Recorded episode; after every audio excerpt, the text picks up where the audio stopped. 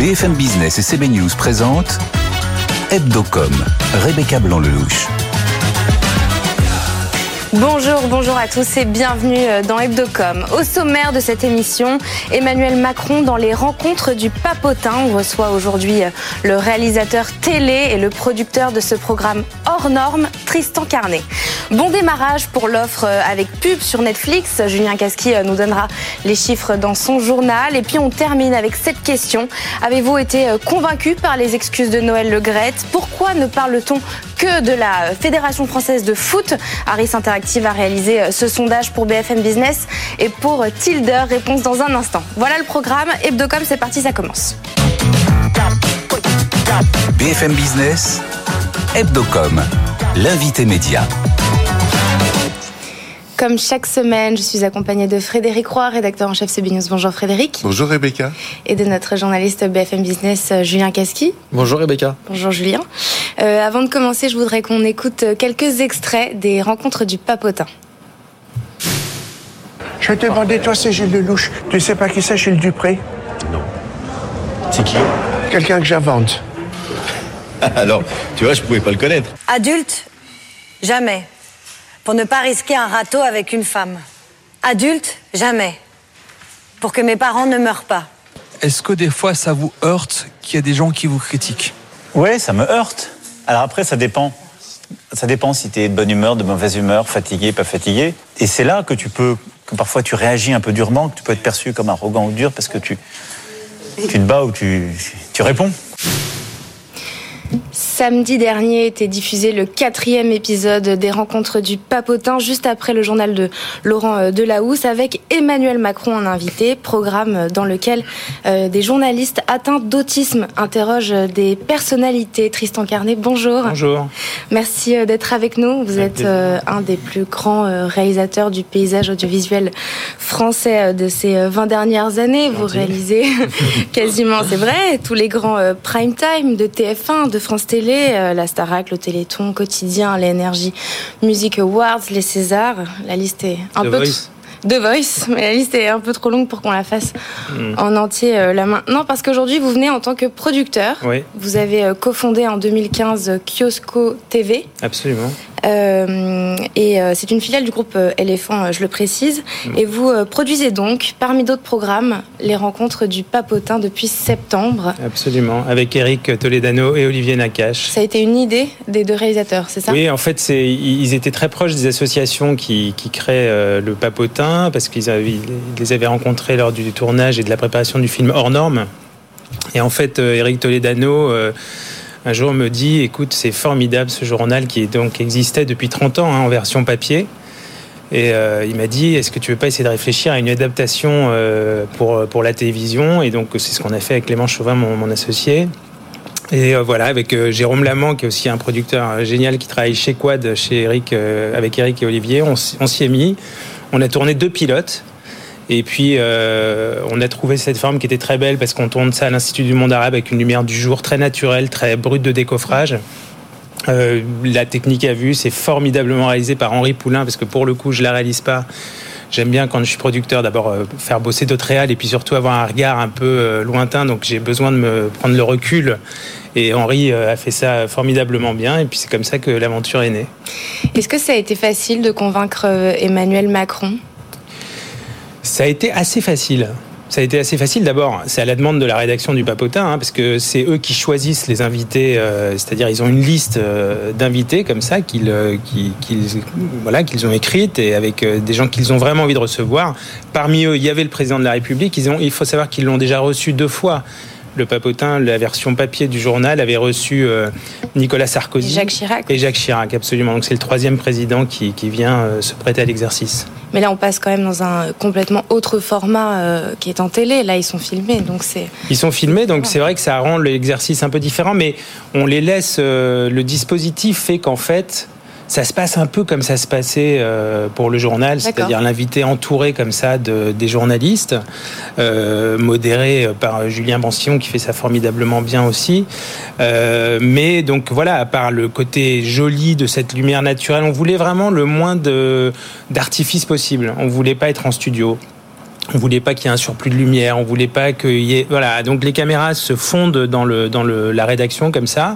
Il faut savoir aussi qu'on tourne sur un temps assez long puisqu'on tourne deux, en, en moyenne 2h30 euh, et que euh, voilà de ces 2h30 euh, on, on compresse ça euh, pour en faire un programme de 30 minutes et garder un peu l'essentiel. On va, on va y revenir sur le tournage. Est-ce qu'on pourrait avoir un peu les coulisses de comment voilà, l'avenue d'Emmanuel Macron s'est organisée, son rapport avec sa com?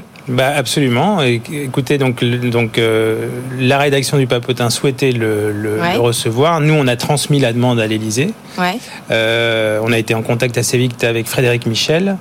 ouais. Euh, et puis voilà, assez vite, ils nous ont dit que ça pouvait intéresser le président. On a calé une date et cette date n'a quasiment pas bougé. Bah, je crois que d'ailleurs, elle n'a pas bougé du tout.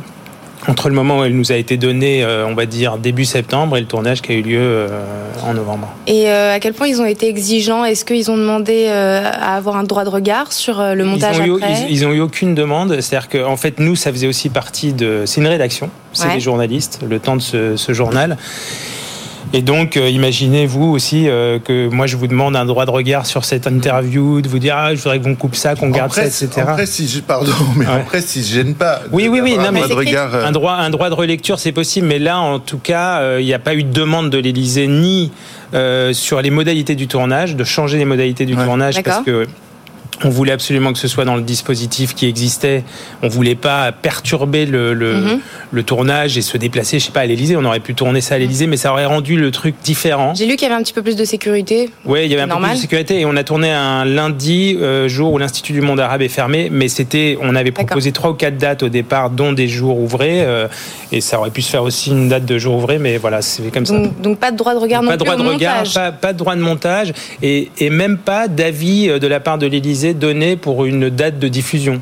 Pas dans un plan de com. euh, Mmh. Nous, on a dit voilà, on va choisir avec France Télévisions évidemment le diffuseur. C'est lui qui choisissait le, le- la date La date de de diffusion, mais on, on a on a dit ça va être diffusé telle date et ça a été diffusé à telle date. Donc euh, presque 5 millions de téléspectateurs euh, Ouais. sur, sur France 2, 22,5% de part d'audience. C'est un très beau score euh, mérité. Est-ce que c'était euh, votre objectif? L'objectif, plus que le score, c'était de faire euh, découvrir l'émission. C'est-à-dire qu'on on avait fait des très bons scores sur les trois premières Mhm. avec euh, Gilles Lelouch, Camille Cotin et Julien Doré, trois émissions qui sont en replay sur le site de France France TV. TV. Non, mais je le dis parce qu'on nous a demandé beaucoup euh, si on pouvait les voir. Elles sont bien en replay sur le site de France TV.fr. Heureusement. Heureusement, ouais, ouais, heureusement. Donc on avait fait des très bons scores. Il faut savoir aussi qu'on vient se mettre dans une case qui est très porteuse, hein, puisqu'on on prend l'antenne une fois par mois à 20h30 dans la case de Laurent Delahousse, qui, qui est une très très belle case, portée par le journal de Laurent avant. Mais on, plutôt que d'imaginer un chiffre avec l'émission du président de la République, on a imaginé que ça mettrait un coup de projecteur sur le programme et surtout sur l'association et le journal Le Papotin. Donc vous n'avez pas une idée euh, approximative euh, des audiences euh, de, de, de, de la consommation en replay Non, pas sur cette émission-là, parce qu'on a le, on va avoir les chiffres soit demain, vendredi, soit lundi. Et ce que moi je voudrais savoir, c'est un évidemment combien on a de, de replays sur l'émission du président de la République, mais aussi savoir si ça a mis un coup de projecteur sur les trois précédents. sur les autres Ouais. Et du coup, euh, c'est quoi après Euh, Quand on a eu le président de la République, euh, on vise quoi? Bah, franchement, bah, là, je peux vous dire, le prochain invité, c'est euh, Josiane Balasco. Donc euh, voilà, on est en train de programmer euh, encore trois autres émissions après. Mais c'est la diversité de la vie, c'est-à-dire que ça peut être euh, des sportifs, ça peut être euh, un astronaute, ça peut être euh, des chanteurs, euh, peut-être d'autres politiques demain. euh, c'est la continuité. Mais encore une fois, nous, producteurs, on, on- on se met en contact avec les invités, mais c'est la liste qui est un petit peu aussi euh, Ouais, que- que la érigée rédac- par, le, par la, le- la rédaction du Papotin. Ouais. Vous euh, qui connaissez mieux que personne la télé, comment vous percevez ce qui se passe depuis quelques années pour la télé Euh, Comment elle va évoluer, cette, cette consommation qui change sans cesse? Moi, j'ai l'impression que ça reste quand même un lieu de rendez-vous euh, de partage. Enfin, les Le émissions. linéaire, Le linéaire. d'accord. Ça reste, enfin oui, parce que j'ai la chance de faire avec le groupe TF1 des très belles émissions euh, qui sont euh, avec des audiences plutôt très très Comme bonnes. le retour de la Starac. Le retour de la Starac. The Une Voice, preuve du succès du linéaire. Oui, The Voice. absolument. Et je pense que, euh, évidemment, il y a Les événements sportifs, ça, on va les mettre de côté parce que, évidemment, on Mm. est tous rassemblés devant une Coupe du Monde euh, de foot, surtout quand on vit des finales comme celle qu'on a vécues. Est-ce que c'est pas l'exception qui confirme la règle Non, parce que les audiences, je vous dis, les audiences de, les audiences de, de- de- des différents programmes que je peux réaliser, notamment pour ce groupe, ou même l'audience du Papotin euh, Mhm. sur, euh, sur cette diffusion de, du Papotin avec le président de la République, montrent que ça reste quand même un lieu de convergence d'un public euh, qui a envie de partager, qui, a, qui oui, euh, évidemment, euh, va plus euh, consommer en replay et sur son ordinateur et sur son téléphone pour ce qui est de la plus jeune audience, mais ça reste quand même, euh, je pense que par exemple sur une émission comme The Voice ou la Starac, je sais pas, il y a un partage d'émotions qui se fait en direct et, et- et voilà, on le ressent dans, en tout cas dans, dans, dans, dans ce qu'en dit le public, quoi. Et un petit mot pour terminer, c'est quoi la suite pour Kiosco TV Bah, on a évidemment hyper envie de continuer à être inventif sur des programmes, donc on réfléchit euh, beaucoup à. Ce qui est sympa avec cette société de production, c'est que je produis des choses qui sont pas forcément ce que je réalise. Je réalise beaucoup de Mm. gros prime, beaucoup de direct. J'aime énormément ça. C'est le cœur de mon métier. Mais j'aime beaucoup, euh, avec cette casquette de production, euh, inventer des formats comme le papotin. Donc on réfléchit à des formats comme ça. Et puis évidemment, euh, on continue à réfléchir. On produit d'autres choses. hein. On produit une émission pour Et les des formats pour Netflix un jour? Ouais, les plateformes, évidemment, on est en contact avec eux, bien sûr. Pour euh, terminer cette interview, c'est l'heure de passer euh, au questionnaire de Julien Casqui. Donc, euh, c'est euh, 10 questions en rafale, Ouais, 2 minutes. ouais. C'est bon pour vous? Je suis très mauvais à ce jeu-là, mais. Non, on va Ouais, quand même le faire. j'espère que ça va pas être trop plat, ce que je vais dire. Mais bon. Allez, c'est parti, on y va. On lance le chrono, c'est parti. Votre réseau social préféré? Instagram, Le matin, sur quel média vous informez-vous? France Inter. Votre animateur ou animatrice préférée Ah, Dur. Allez, ça c'est dur. allez. Non, mais j'ai, c'est franchement c'est dur. C'est, c'est pas une langue de bois, c'est que euh, ah, Allez, Nikos. Nikos, Nagui, Nikos. Ne Un donnez bon pas des réponses, euh, laissez-les répondre. Je l'imagine. Un bon animateur euh, ou animatrice de télé, c'est quelqu'un qui. C'est quoi quelqu'un qui sait, euh, qui écoute. C'est un peu le même métier que réalisateur, il faut savoir écouter. On pense que c'est une gestion d'image, mais c'est beaucoup une gestion d'écoute de réaliser. Et je pense que pour un animateur, c'est exactement la même chose. Et un bon réalisateur justement de télé, c'est quelqu'un qui écoute. Qui écoute. Absolument, faut écouter parce que si on peut pas, on peut rien filmer si on n'écoute pas ce qui se passe sur un plateau. The Voice ou la Starac? Ah, hasard, et je vous avais demandé s'il y avait des questions. Franchement, les deux. À 55. Si vous étiez une The émission- Voice parce qu'il y a une histoire très longue avec l'équipe de The Voice, c'est une vraie famille. Starac parce que ça a été une nouveauté dingue et que c'était très très très sympa à faire. si vous étiez une émission de télé, ce serait laquelle Le papotin. Les trois ingrédients pour faire une bonne émission de télé de divertissement. Les trois ing- si vous avez trois ingrédients. Euh, évidemment de l'humeur, du rythme. Pas trop, hein. Moi, je suis pareil pour la réalisation. J'aime pas les change- changements de plan, pardon, trop rapides. Donc, je trouve que être dans le rythme, ça veut pas dire forcément aller vite, mais l'humeur, le rythme, l'intelligence. Et le programme qui manque aujourd'hui dans le PAF? 25 secondes. J'ai l'impression qu'il y a, y y un peu tout, mais tout il manque toujours ce qu'on n'a pas inventé. Mais c'est quoi? Il manquait le papotin. Aujourd'hui, si on enlevait le papotin, il manquerait. Donc, je pense qu'il manque une émission qu'on n'a toujours pas inventée. Un mot pour qualifier la télé d'aujourd'hui? Inventive, vivante. Et Rebecca Et puis pour terminer, est-ce qu'il y a une question qu'on ne vous a pas posée que vous auriez aimé qu'on vous pose? Non, c'était, c'était, je trouve, une très bonne inter- interview. Ah, merci. J'espère. En tout cas, les questions étaient bonnes. Je ne sais pas si les réponses l'étaient, mais les questions étaient. Mais si. bonnes. Bah, merci beaucoup. Merci euh, Tristan Carnet d'avoir été sur notre Merci. plateau. C'est parti pour le journal de Julien Casqui. BFM Business, Hebdocom, le JT de la com.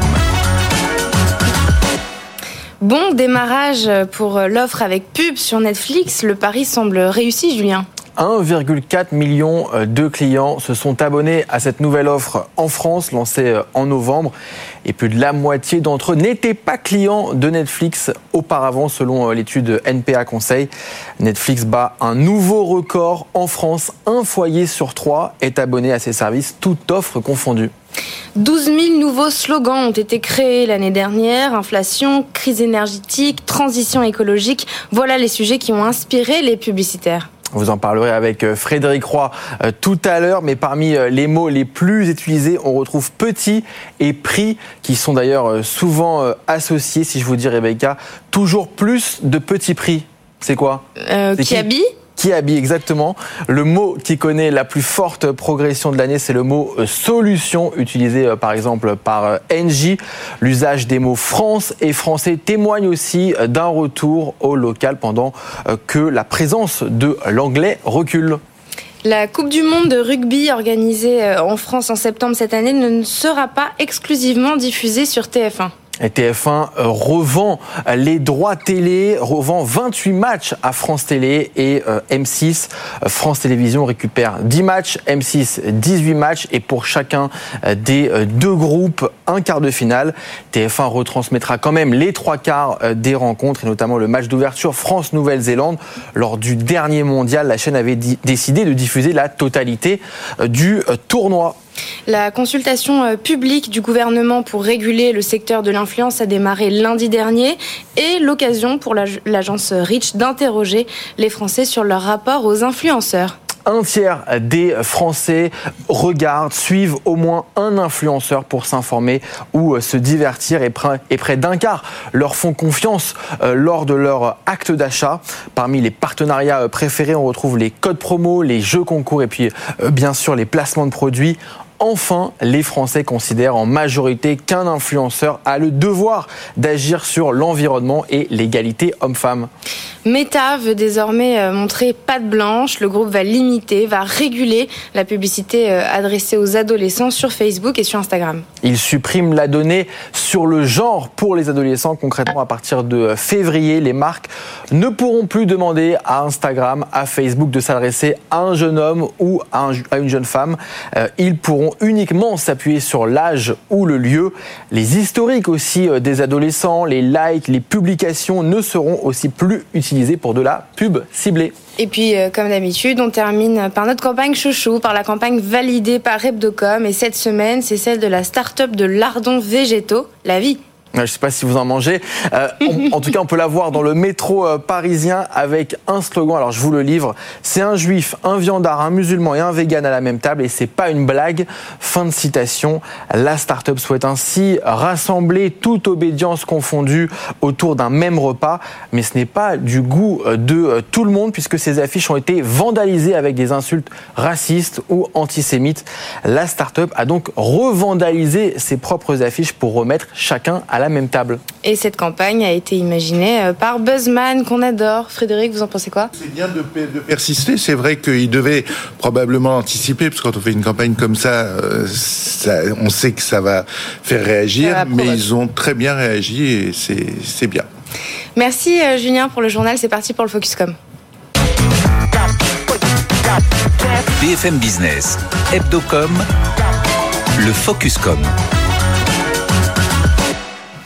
Noël Legret, président de la Fédération euh, française de foot, a donc été mis en retrait par son comité exécutif ce mercredi. Cette mise en retrait euh, fait suite à plusieurs choses, notamment euh, la façon dont il a parlé de la prolongation du contrat de Didier Deschamps et du non-choix de Zidane en tant que sélectionneur de l'équipe de France.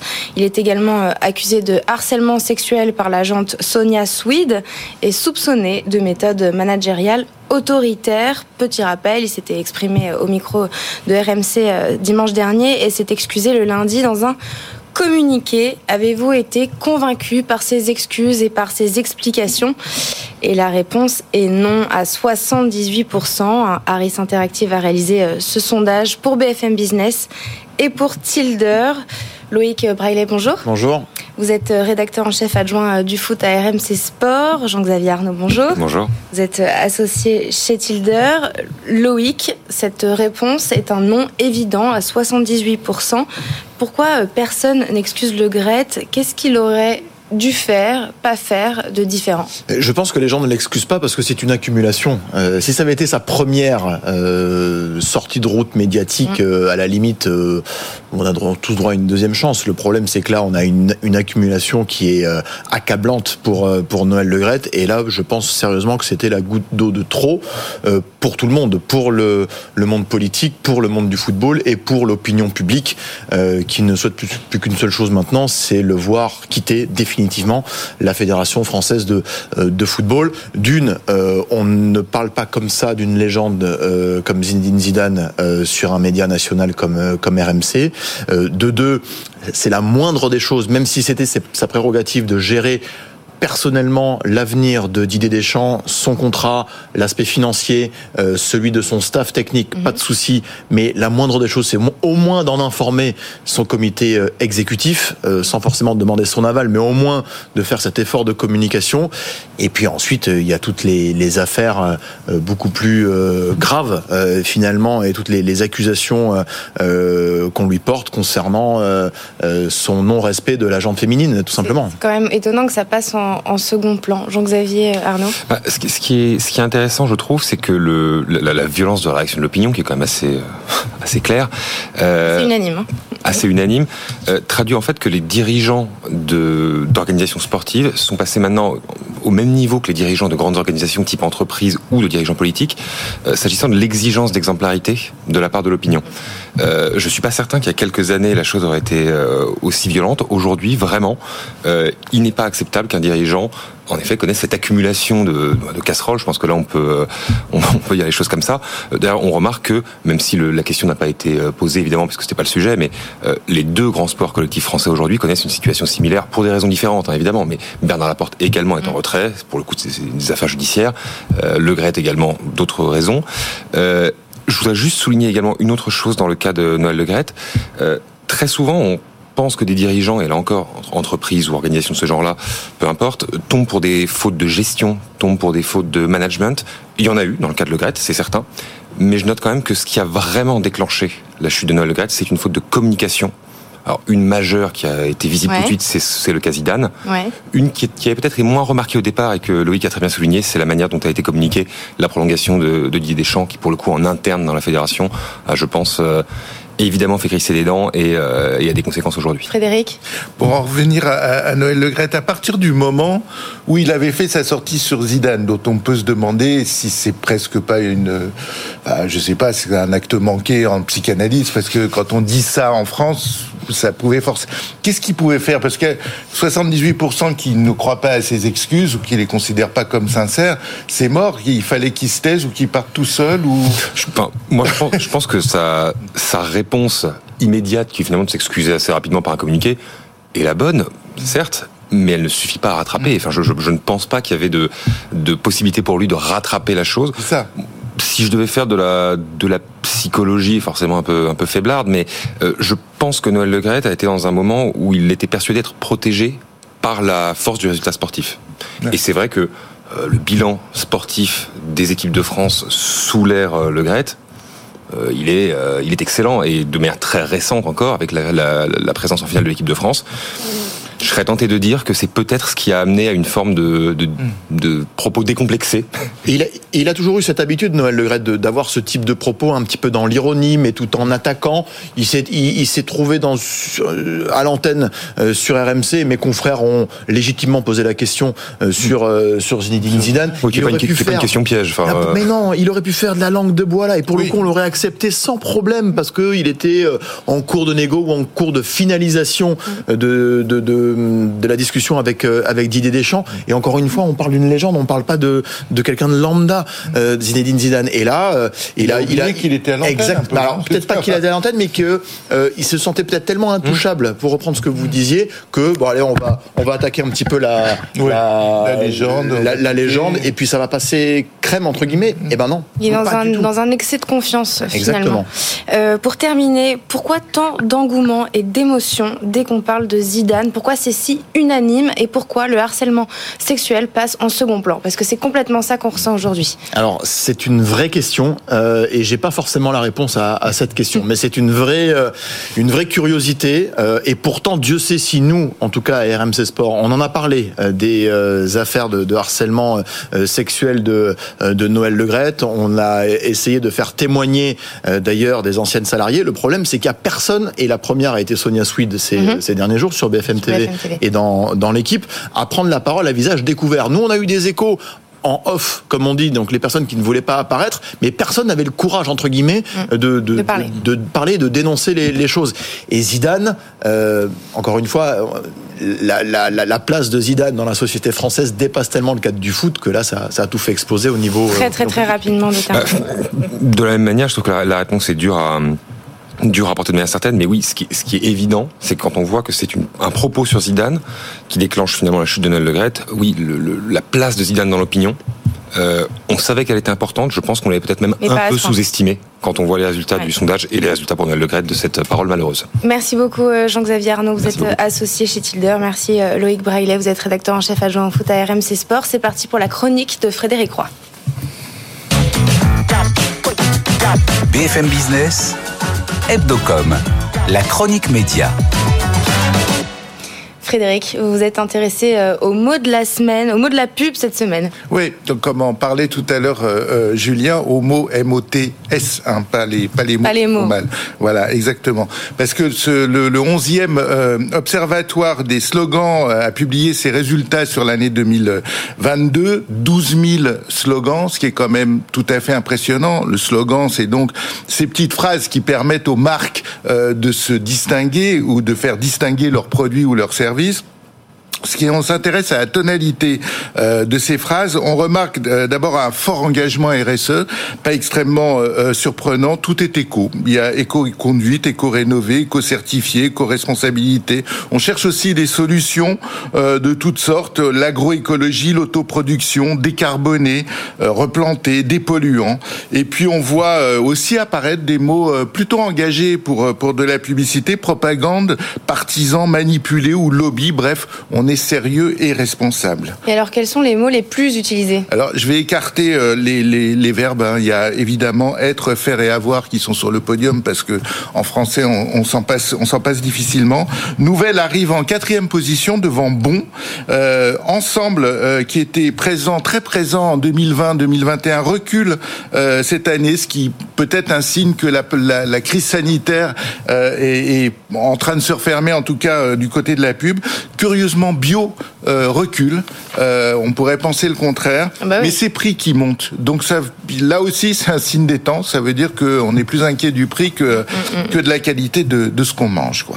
Bon, tout ça c'est euh, très sérieux. Il n'y a pas un peu de, de, légèreté quand même dans ces slogans? mais Si, mais si, heureusement, c'est de la pub quand même. On est là pour sourire un peu. Je vous en livre quelques-uns avec plaisir, en commençant puisqu'on parle de livraison par Uber Eats. Uber Eats, ça arrive. Sinon, on a Burger King, il est free, il a tout compris, free, FRIT, bien sûr. Mm -hmm. euh, on va se revoir Optique 2000, ce qui était euh, assez, assez sympathique. Franchouillard depuis 10 ans, par euh, Big Fernand. Et puis euh, mon préféré, tout est bon sans le cochon, La vie, euh, signé Buzzman. On a parlé tout à l'heure de Buzzman. Buzzman encore voilà. Buzzman, toujours Buzzman. Absolument. Merci Frédéric, merci à tous de nous avoir suivis. Rendez-vous la semaine prochaine, même heure, même endroit, mais aussi en vidéo à la demande sur toutes nos plateformes. Très bon week-end sur BFM Business. Hebdocom sur BFM Business.